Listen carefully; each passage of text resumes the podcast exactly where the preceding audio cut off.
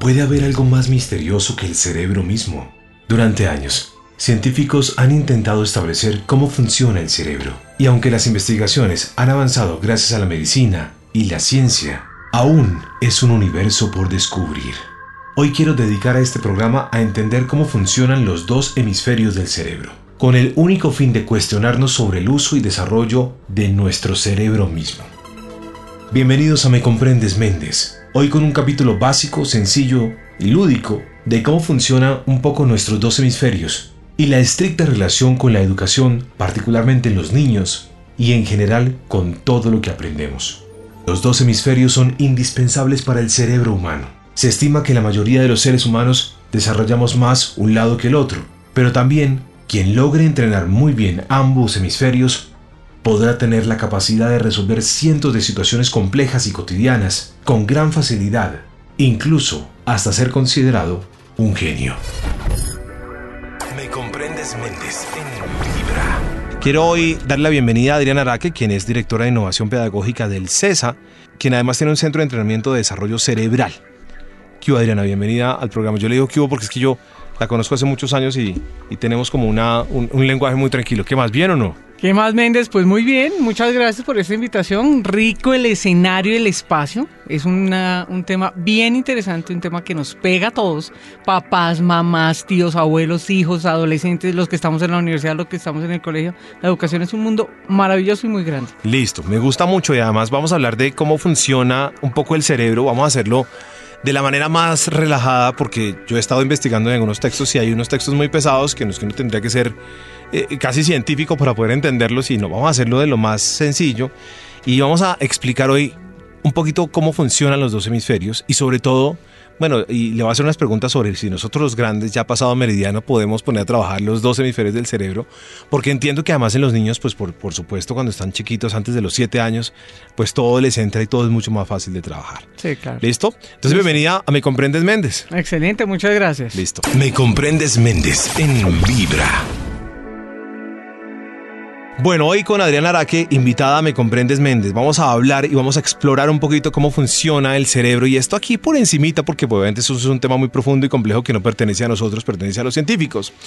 Pero sí, vamos a, a ver cómo funciona un poquito el cerebro en términos de educación. El cerebro tiene dos hemisferios, uno derecho y uno izquierdo. Correcto. En el derecho están la parte de las emociones, está la eh, creatividad, la capacidad de soñar, la empatía, el arte, eh, eso, la intuición incluso está en el lado derecho. Y hay quienes desarrollamos mucho el lado derecho, quienes trabajamos en estos medios de comunicación a veces desarrollamos mucho el lado derecho por la parte creativa, por ejemplo, ¿cierto? Em, porque tenemos que crear discursos o crear ideas. Eh, la creatividad está muy afianzada al lado derecho del cerebro. Y en el lado izquierdo están, es la parte del razonamiento. Sí. Y están allí, pues por supuesto, lo racional, lo analítico, la parte ordenada, la parte detallista.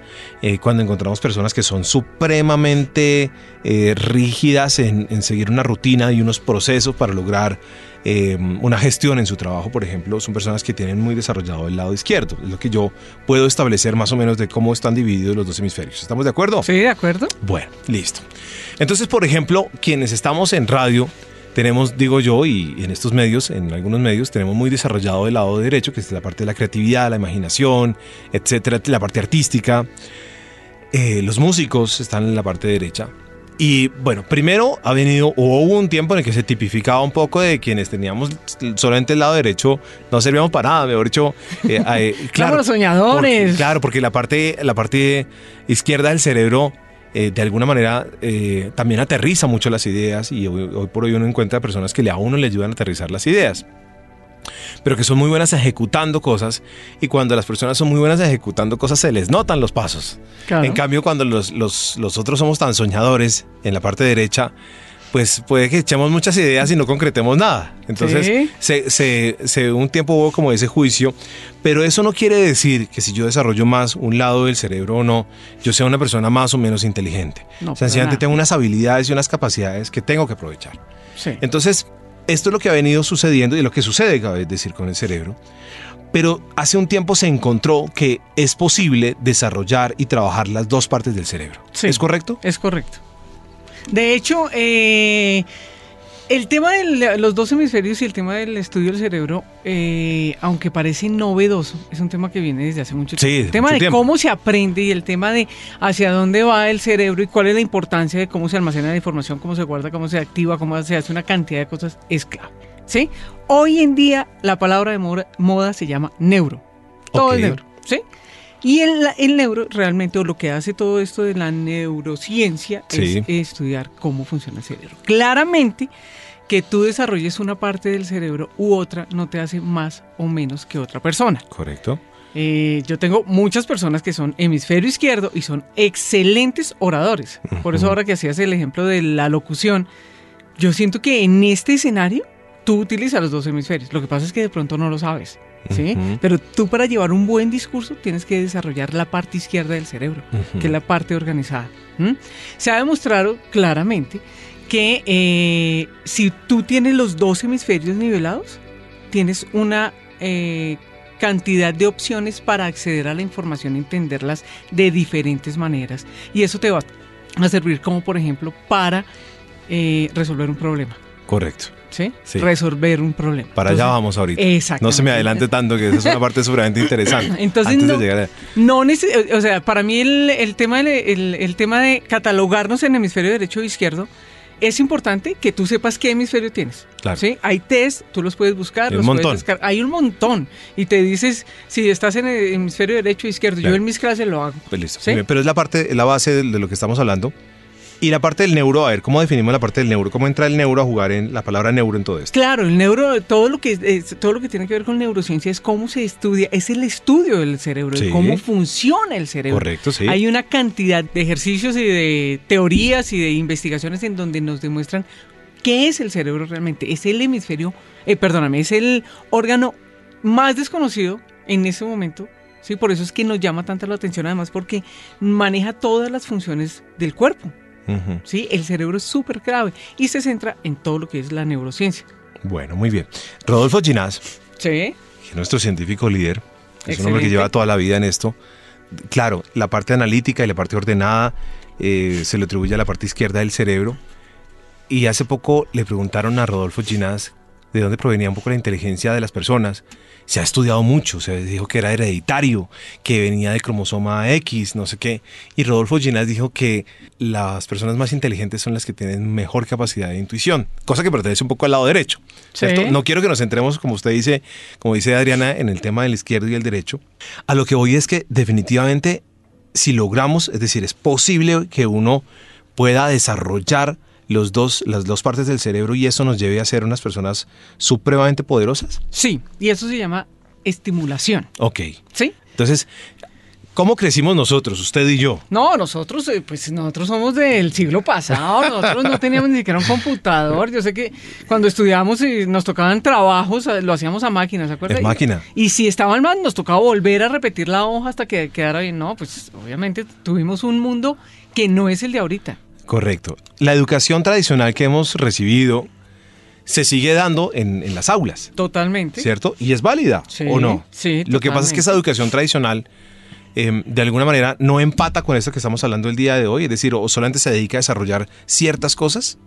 Sí, cuando nosotros hablamos, sí, realmente eh, la educación ah, tiene ciertos problemas y no es un problema más allá de un profe- del profesor, del estudiante, lo que pase en aula, es un problema del sistema.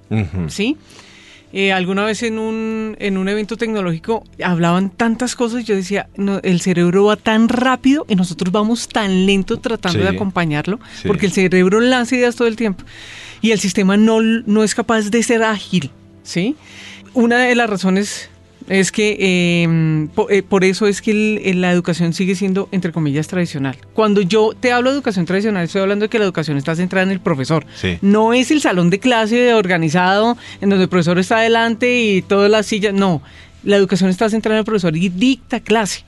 Lo que se está necesitando en este momento con las habilidades que tienen nuestros estudiantes de este siglo, que ya empezó hace 18 años y no Sí, nos hemos dado cuenta, sí. es que el estudiante necesita aplicar lo que ve.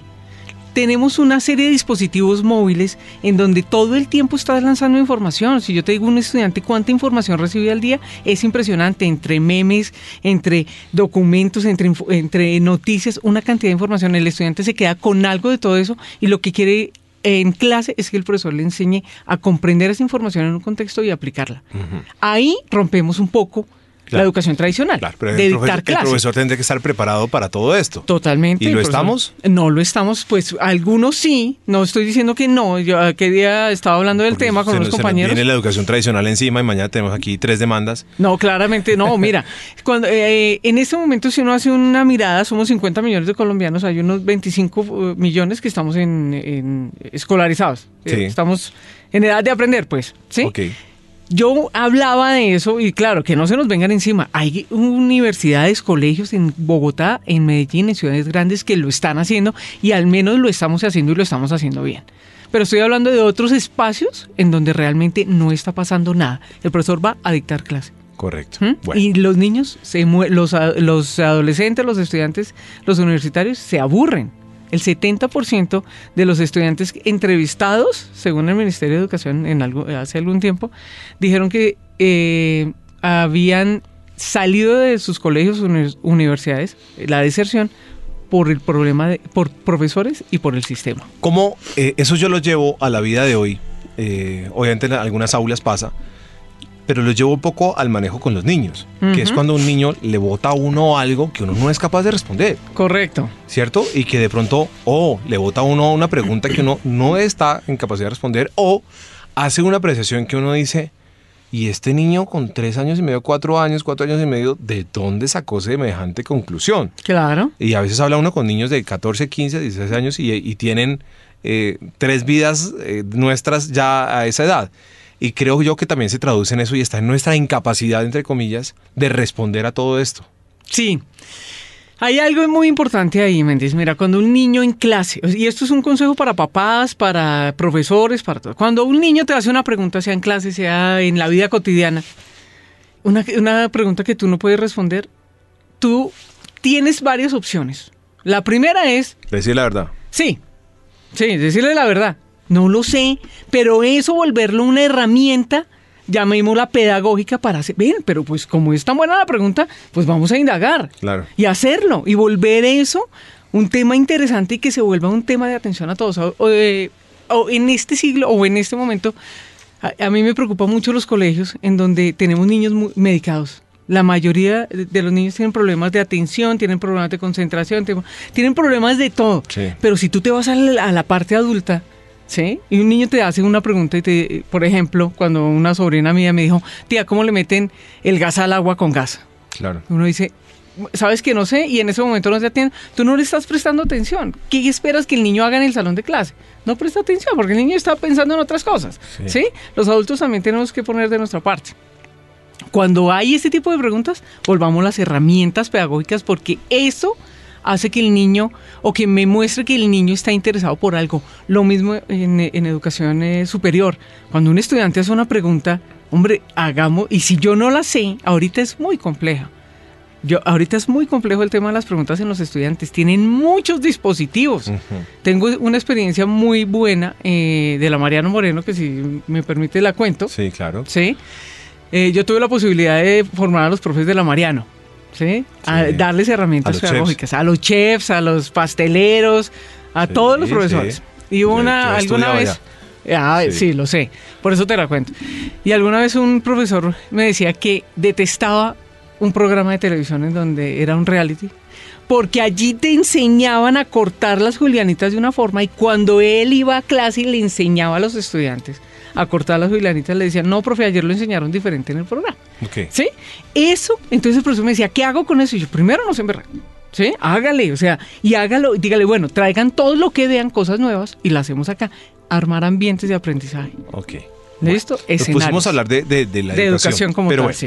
Pero vengo en un momento para que hablemos entonces desde su capacidad, porque usted ha estado en la, en la formación superior en Colombia, es directora de innovación pedagógica del CESA y además tiene un centro de entrenamiento de desarrollo cerebral. Le voy a hacer varias preguntas para, para ver si podemos eh, mostrarle al público y a la gente cómo está funcionando ese tema del desarrollo cerebral y cómo en niños y en adultos podríamos llegar a tener un desarrollo, creo que no será igual, pero sí podemos poner a estimular o a desarrollar mejor nuestro cerebro. Hoy, el cerebro aquí en Me Comprendes Méndez. Me comprendes Méndez en Vibra. Hoy estamos en Me Comprendes Méndez y hoy me metí en un tema completamente distinto, pero como les digo, para mí también es, es apasionante meterme en diferentes temas y por supuesto el tema del, del cerebro es una cosa eh, supremamente misteriosa, pero al mismo tiempo inquietante. A ver, mire, me fui a buscar otro libro el otro día, el libro de, de Rodolfo Ginás, el que él escribió, y está agotado. Sí, está agotado. En todas partes. Y, y eso me gusta mucho porque yo creo que eh, a todos nos gustaría saber cómo funcionan algunas cosas, sobre todo el cerebro. Hoy empezamos hablando de la, de la unión de los dos hemisferios. Yo he visto y he entendido que, por ejemplo, en el centro de entrenamiento que usted tiene, que se llama Ansan. ANSAN, ¿cierto? Que queda aquí en Bogotá, en, Sí, en Pontevedra. en Pontevedra. A ver, usted tiene allí niños de qué edades. Nosotros somos un centro de entrenamiento y desarrollo cerebral eh, para niños de 5 a 12 años. Ujú. ¿Por qué de 5 a 12 años? A los 5 años el niño ya debe conocer los números, ¿sí? A través de un canto, a través de una canción, eh, a través de una secuencia, pero a los 5 también los clasifica, sabe que el 8 es más grande que el 7, que el 2 va después del 1, ya, eso ya lo tiene claro. Ok. Y hasta los 12, porque a los 12 el niño empieza a cambiar eh, sus intereses y ya empieza a, entrar a una preadolescencia y ya todo su cuerpo cambia y empieza a tener otro tipo de intereses y no le gusta tanto jugar. Nosotros. Trabajamos mucho con la lúdica, con el juego y trabajamos básicamente el desarrollo del- de los dos hemisferios. Ok, y esa es como la, la edad en la que sería ideal que nosotros todos llegáramos a, a- a este tipo de entrenamientos, digámoslo así.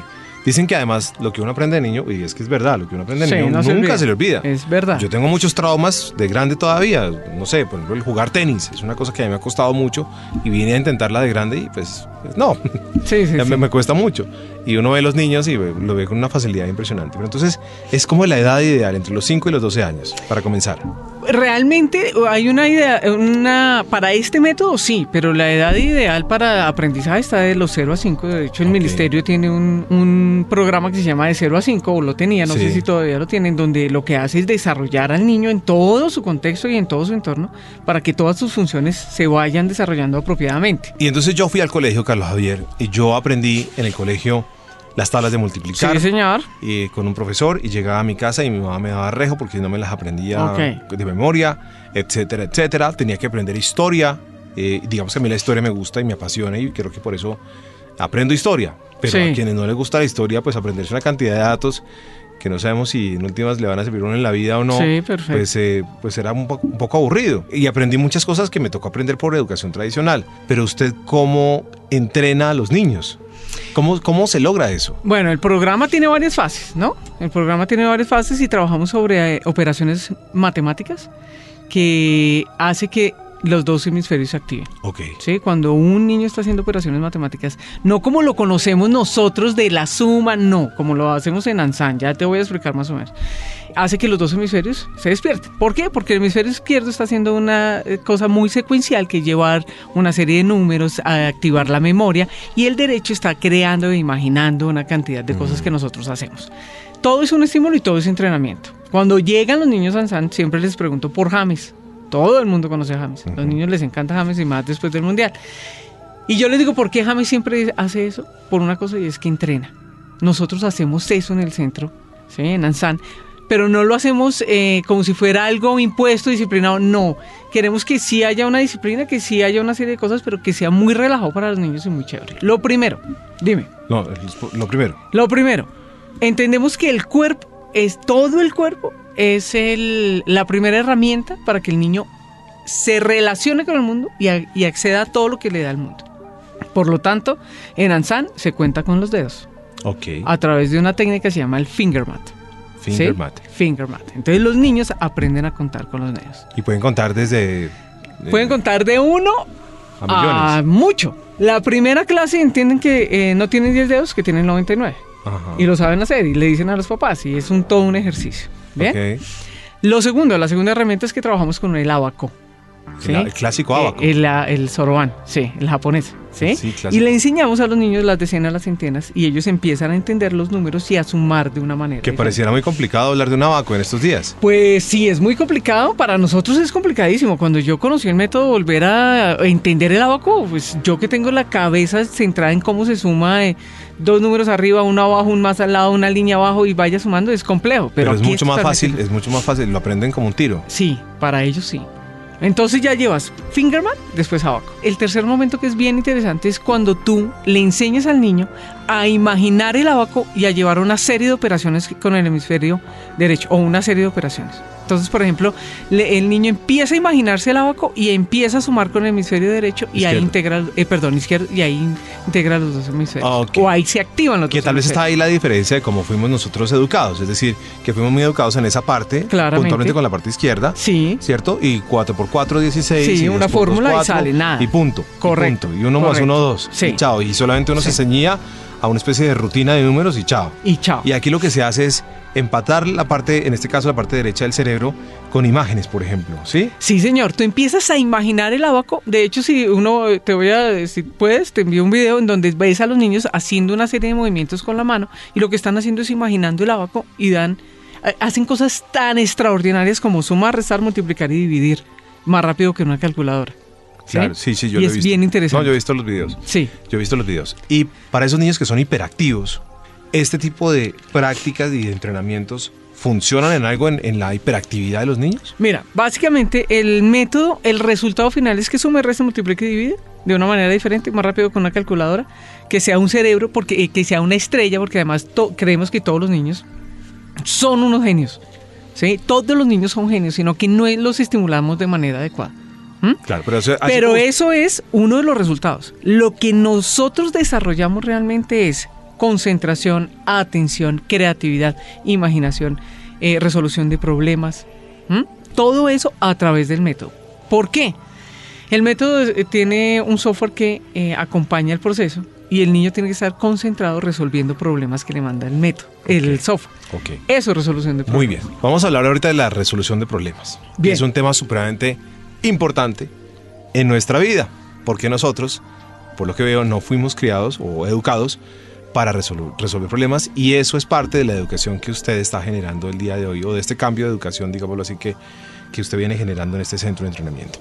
Hoy estamos en Me Comprendes Méndez hablando de la educación en Colombia y hablando de cómo funcionan los dos hemisferios del cerebro, si es posible empatarlos, unirlos. Y ahorita también le pregunto sobre nosotros los adultos, porque obviamente digamos que ya estamos viendo el capítulo de los niños, que es un tema muy importante. Creo que hay una responsabilidad muy grande cuando soy padre y- y puedo tomar decisiones de dónde pongo a, a entrenar a mis hijos o a estudiar a mis hijos. Pero ahorita hablamos de los adultos también, ¿le parece? Perfecto, claro. Aquí estamos sí. hoy con Adriana Araque, invitada a Me Comprendes Méndez aquí en Vibra. Estás escuchando Me Comprendes Méndez en Vibra. Bueno, hemos venido haciendo como, como el proceso que actualmente, eh, en el caso de Adriana, ella eh, adelanta en un centro de entrenamiento de desarrollo cerebral que tiene en la ciudad de Bogotá. Además les he dicho que es directora de innovación de, pedagógica de una universidad muy reconocida. Es una persona que ha estado al frente de la educación muchos años, lleva tal vez 20 años frente a la educación casi. Y creo que su inquietud por la educación le ha llevado a, buscar estas alternativas para que, los, para que las personas se puedan entrenar de una manera distinta. Yo creo que esto está más allá de decir voy a montar una institución, colegio que, para sacar plata, etcétera, etcétera. Creo que usted está más preocupada por, eh, por la parte del desarrollo cerebral de, de las personas, ¿o no? Sí, a mí me interesa mucho más el aporte que se puede hacer desde lo educativo, desde los que realmente nos sentamos a, a- a estudiar la educación y a cómo aprende el cerebro y cómo evolucionan los niños. Eso es lo que a nosotros nos interesa, más que poner un centro y tener mucho dinero. No, eso es algo que viene.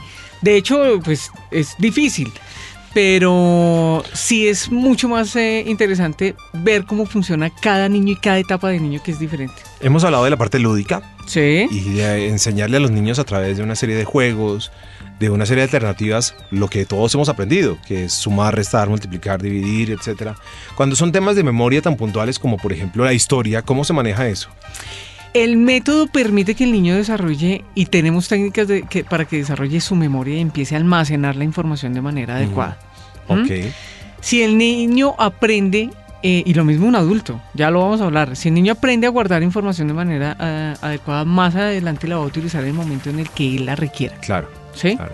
Eso lo hacemos ya en los niveles de multiplicación y división. Si te das cuenta, cuando tú multiplicas y divides, tú lo que estás haciendo es guardando grandes eh, números, Ujú. unas masas grandes de números, de cantidades.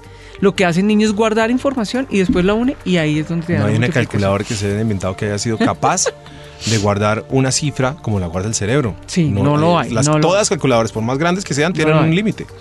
Bueno, ¿y cómo funciona esto, esto en los grandes? Porque nosotros ya los grandes, pasaditos de, ¿De cierta cuánto? edad, tenemos la capacidad de ir a un centro de entrenamiento de estos y poner a trabajar mejor o a desarrollar mejor o a entrenar mejor nuestro cerebro, le hace parte derecha, parte izquierda, lo que sea, ¿se puede? Pues te cuento que a nosotros nos ha pasado algo bien interesante y es que cada vez que los papás van a conocer el centro, nos piden un, un taller, un seminario o algo para los grandes. Yo estoy convencida de que sí se puede, estamos trabajando en el tema.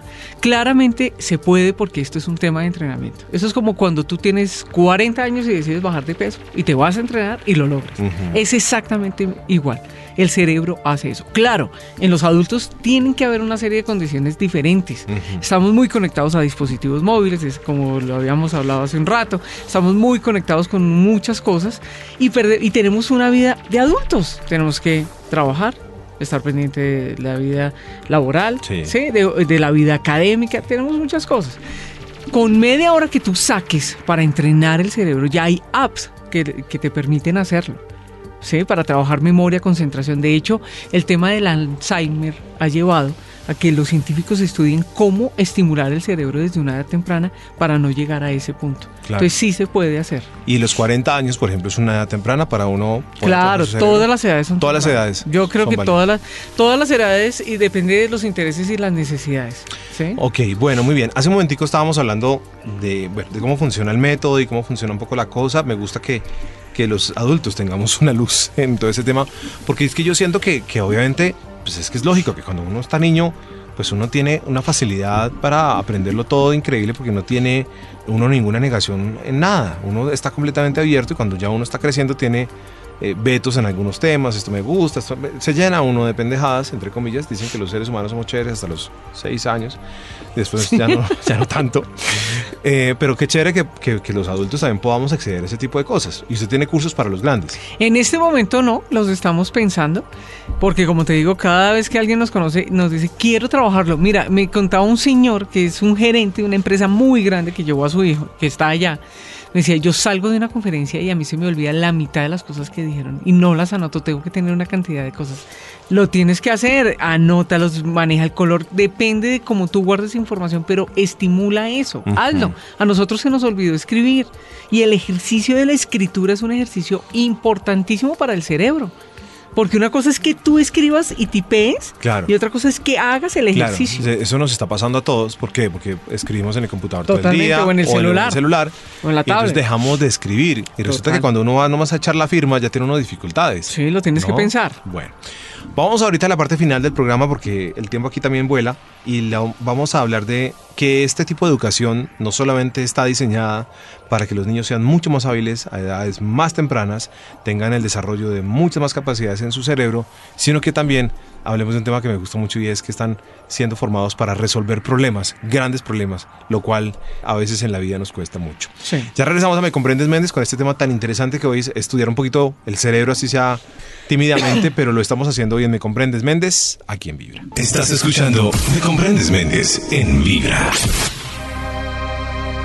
Bueno, ya para el cierre de Me Comprendes Méndez hoy, he querido invitar a Adriana Araque, quien les digo es directora de innovación pedagógica del CESA y tiene un centro de entrenamiento de desarrollo cerebral en Bogotá, en el barrio Pontevedra. Se llama Ansan. Ansan. ¿Tiene el número para que la gente se quiere llamar a Eh, preguntar? claro que sí, 313-428-1863. Repítalo despacio, por favor. 313-428-1863. Listo, muy bien. Eh, entiendo que hay clases gratis para que la gente vaya y, y- Sí, y hay se dé una clases gratis. y todo. Coordinan y hacemos clases gratis con... Una pregunta curiosa, ¿esto, ¿este centro de entrenamiento funciona todos los días o es una cosa que los fines de semana van los niños o cómo es la cosa? No, trabajamos de lunes a sábado. Desde las 10 de la mañana tenemos eh, abierto clases hasta las 7 de la noche. Tenemos horarios específicos. Los sábados trabajamos de 8 de la mañana a 1 de la tarde más o menos. Este tema de esta revolución en la educación, entre comillas, porque es que esto ya viene pasando hace mucho tiempo. De hecho, aquí Karen eh, nos habla a veces en Vibra de cosas que ella ya ha visto en otros lugares del mundo que son muy parecidas a lo que estamos hablando el día de hoy. Y cómo la revolución en la educación viene tomando una fuerza, que es una revolución entre comillas porque ya viene pasando hace rato, pero que son cosas que como usted dice comenzaron hace mucho tiempo y hasta ahora las estamos viendo. Bueno, esta manera de, de entrenar el cerebro de una manera distinta, porque volvemos al principio, de alguna manera, tal vez eh, nosotros fuimos más educados para desarrollar una parte del cerebro, incluso nacimos con vetos o, o nos fuimos levantados con vetos, porque quienes desarrollaban más una parte del cerebro y eran más artistas eran considerados por los otros como unos brutos, etcétera, etcétera. No, todos tenemos una serie de capacidades. Totalmente. Y eso no hace a una persona más inteligente o no. La inteligencia ni siquiera se ha podido definir, establecer de dónde viene de una persona. Pero estudiando un poquito cómo funciona el cerebro y cómo puede uno estimular el cerebro desde sus dos hemisferios, como ustedes lo hacen, también me encuentro que existe la posibilidad de preparar a las personas para enfrentar grandes problemas en la vida. Y esa sí es una parte que también me, saca un poco de, de, de mis propios pensamientos porque yo digo, bueno, pero ¿cómo se logra eso? Si los problemas al fin y al cabo todos son diferentes, todos son distintos y uno se va a ver enfrentado a, muchos problemas en la vida eh, y a quién carajo le importa uno sus problemas. ¿Cómo hace un, cómo, cómo se logra eso que usted dice que esta educación pretende también ayudar a la gente a enfrentar los problemas? Mira, Méndez, una persona de hemisferio izquierdo resuelve pro- los problemas de una forma y una persona de hemisferio derecho los re- eh, resuelve de otra. Sí. ¿sí? Cuando logramos integrarlos, la persona tiene la posibilidad de quitarle la carga al problema y resolverlo de la mejor manera. ¿Por qué? Porque lo puede ver de diferentes, desde diferentes puntos de vista. Desde lo lógico, Y desde de lo, lo creativo. Eh, eh, totalmente. O desde lo emocional y lo racional. Ok. Desde muchos puntos de vista. Entonces, una persona, nosotros tenemos que estar acostumbrados a ver los problemas como son, problemas, ¿sí? Y tenemos que resolverlos y dar lo, mejor para un niño o para una persona que está en la universidad ahorita aprendiendo es tener diferentes opciones para resolver un problema. Una de las características del siglo XXI es que los jóvenes o los profesionales sepan resolver problemas y de manera acertada. Yo- Resolver un problema implica una toma de decisión, el conocimiento claro de que es un problema. ¿sí? Las características del problema implica muchísimas cosas y habilidades que debe tener una persona. Por eso es tan importante que aprendan a resolverlo. Y estoy hablando de cualquier tipo de problema, ¿sí? Desde un problema laboral, desde, una, eh, desde un problema emocional, sentimental, desde cualquier tipo de problema, las personas al saberlo resolver, eh, logran, por ejemplo, tener algo muy importante y es autoconfianza, es eh, autoestima. eh, eh, son muchas cosas las que permiten la resolución de problemas. Pero entrenarlos y darte la solución es complejo. Sí. Sí, porque eso es algo que va desarrollándose durante la vida. Sin embargo, cuando tienes la capacidad de verlo de diferentes formas, tienes la posibilidad de resolverlo de la mejor manera. Y cuando dices de diferentes formas es sencillamente aprender a, a- a unir mis dos hemisferios. Totalmente. Es O tenerlos separados, pero decir, mira, aquí lo podemos resolver de de esta aquí forma o cojo aquí esto, tal, tal, tal. del lado derecho cojo esto y del lado izquierdo esto y lo sí, resuelvo. exactamente, exactamente, es eso. Porque sí hay una cantidad de, de cosas que se están viendo hoy por hoy en la vida laboral. El jefe de uno, que uno creería que es el líder espiritual en todos los casos, él también viene y le entrega a uno un problema y se va. Sí. Y le dice a uno, Méndez, resuelva eso. Y a lo término de 3, 4, 8 días, yo debo haberlo resuelto. Claro. Y puede que ni siquiera esté preparado para resolverlo, porque por ejemplo el mundo de hoy tiene tantas cosas nuevas en las que yo digo, pues esto nunca se ha visto, no hay una teoría, no hay un libro, Nada. no hay un decálogo de cómo se resuelve una cantidad de cosas nuevas. Entonces, creo que es ahí donde entra esta capacidad de lo que usted dice. Total. Bueno, primero que todo quedo pendiente, ojalá ahora, en sus cursos para adultos. Eh, pero, claro, que es segundo, compromiso. pero segundo, eh, pues es sencillamente uno ponerse como inquieto a investigar eh, un poco de cómo funcionan sus dos hemisferios, reconocer qué tiene uno de uno de, de un lado y del otro, ¿cierto? Tal vez eso puede ser muy importante y ponerse a trabajar en uno mismo o no. Sí, realmente pues es una tarea individual muchas veces. Eh, tú no vas a encontrar taller para resolver problemas, no lo vas a encontrar taller para mejorar tu memoria, de pronto sí. Sí. ¿Sí? Técnicas, sobre todo muchas técnicas, pero nosotros lo que vamos a hacer es una super, eh, un super taller con padres y con adultos. Pero hay muchas cosas que ya están, que tú puedes buscar en TEDx, que tú puedes buscar en apps, mucha, mucha información que te puede ayudar. Pero para eso tienes que sacarte un tiempito. Si no, no lo logras. Finalmente, le quiero preguntar, ¿qué le dicen los padres de los niños que están estudiando en, en su centro? ¿Cómo se llama otra vez, por favor? Ansan. Ansan. ¿Qué le- Memoria, es un problema de memoria. es que- ¿qué Ah, vamos a hacer una plana, porque es que alguna cosa. Pues vamos al método tradicional. Hay personas que se quedaron ahí, pues juguemos con eso. Sin H, ¿no? Y con Z. Ok. ¿Qué le dicen los padres? Los padres se sorprenden. Me- tengo algo bien interesante y es que me han llegado muchos padres con niños de homeschool, ¿sí? Que es un tema bien De interesante. homeschool es, es la casa. Sí, es que, Que- los que- están Que no los llevan a un colegio, no sino los lo- llevan, no va, los un, llevan. va un entrenador a la casa. Sí, sí, sí. Que es algo por lo que estamos pasando mucho. Yo te contaba hace un rato de mi sobrina que no quiere ir al colegio porque no sabe escribir y le parece dificilísimo, dificilísimo. Y eso ya es un tema de resiliencia. Es que hay muchas cosas que vienen detrás. Pero, por ejemplo, los padres que van siempre son papás que están interesados en que sus hijos logren desarrollar sus capacidades cerebrales. Eso es importante. Que su hijo vaya al colegio a recibir la información que me parece muy importante, Claro. que tenga la parte social, que tenga el Sí. acompañamiento con sus profesores, su currículo, todo es súper importante, pero los papás quieren ir más allá, que el niño pueda concentrarse, que pueda prestar atención o mejorar su atención, mejorar su creatividad, mejorar su resolución de problemas, todo, eh, su pensamiento y sus habilidades cerebrales. Les encanta, les parece interesante. ¿Ven cambios en los hijos? Sí. Eso. ¿Qué pasa cuando un niño lleva tres años en estos entrenamientos? Mm, eh, eh, tres años no, no- no alcanzamos, pero sí más o menos un año o dos años. Ok. Eh, el niño tiene una disciplina mental, utiliza mejor sus funciones cerebrales, las aplica y las eh, desarrolla de manera adecuada. ¿Sí? Eso es lo que hace. Haz de cuenta y te vuelvo a dar el ejemplo más sencillo. James. Jerry Mina metió tres goles igualitos. Sí. Eso es entrenamiento. Sabía dónde saltar, salía- sabía cómo hacerlo. Lo mismo pasa aquí, pero con el cerebro. Saber cómo eh, resolver un problema, cómo ser más creativo, cómo, eh, no sé, hay muchas cosas que tiene eh, el sistema que le permite al niño mejorar sus habilidades de pensamiento. Muchas gracias, Adriana, por ayudarnos hoy a explorar un poco este tema del cual poco se habla, que me gusta muchísimo, el tema del cerebro es un tema que a mí me apasiona. eh, y además estoy trabajando un poco ahora en el tema de- del poder de la mente, porque definitivamente lo que tenemos en la cabeza y, y nuestros pensamientos nos llevan a crear o a destruir. Y, y a veces puede ser nuestro gran amigo o nuestro gran enemigo. Sí, yo tengo una frase que no sé, no es mía, pero siempre la utilizo. Mira, créeme, hay una cosa que yo digo y es, si lo crees, lo creas. Ujú. y lo he comprobado N mil veces. Este proyecto de Ansan lo pensé, lo creé y lo hice, ahí está, ¿sí? Créeme que el poder de la mente es impresionante. Muchas gracias, Adriana. Como les digo, les repito, digamos que su, su formación, porque eh, es una persona que tiene toda la autoridad para hablar de esto, directora de innovación pedagógica del CESA y hoy eh, directora del Centro de Entrenamiento de Desarrollo Cerebral ANSAN. Y aprendí. lo logramos. Gracias, Adriana, por Bueno, no, acompañarnos. ¿Cómo es el número de ANSAN? El 313-428-1863. Por WhatsApp les contesto todo el tiempo. Si quieren no me llamen, me incluyen en WhatsApp. 313-428-1863. Clases gratis, sí señores, para que conozcan todo el sistema. Muchas gracias, Adriana. Excelente. Me comprendes Méndez en Vibra.